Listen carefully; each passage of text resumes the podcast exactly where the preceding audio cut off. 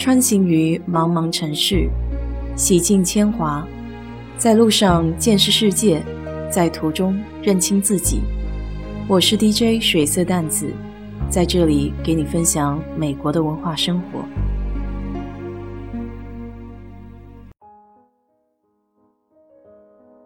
今天是过年前的最后一个星期五，所以就在这里偷个小懒吧，给自己的微信公众平台做个宣传。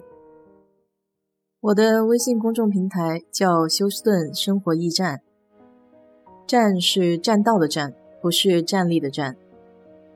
那有朋友会问，怎么会想起来做微信公众平台呢？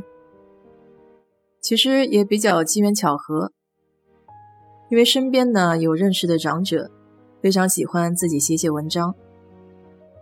平常在朋友圈，他也会经常发一些自己的感触啊、心得。我看了之后，觉得他的文笔还有角度都特别的新颖，很喜欢看这种类似故事一样描绘自己生活的题材。所以我也曾经建议他，要不就搞一个微信的公众平台。当时也就是说说而已。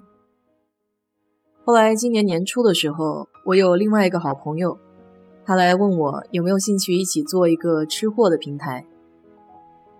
在他建了微信公众号以后，给我二维码让我登录的时候，我才发现原来自己早就有一个平台了。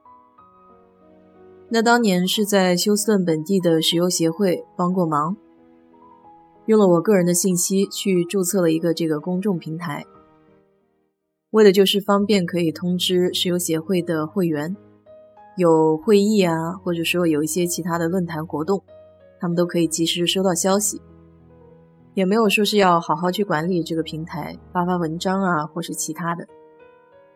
我从石油协会退出来大概也有两三年了吧。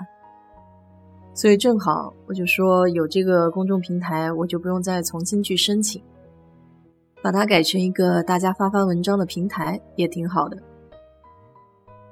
所以当即联系到当年愿意跟我一起做平台的师姐，想问问她有没有兴趣加入进来。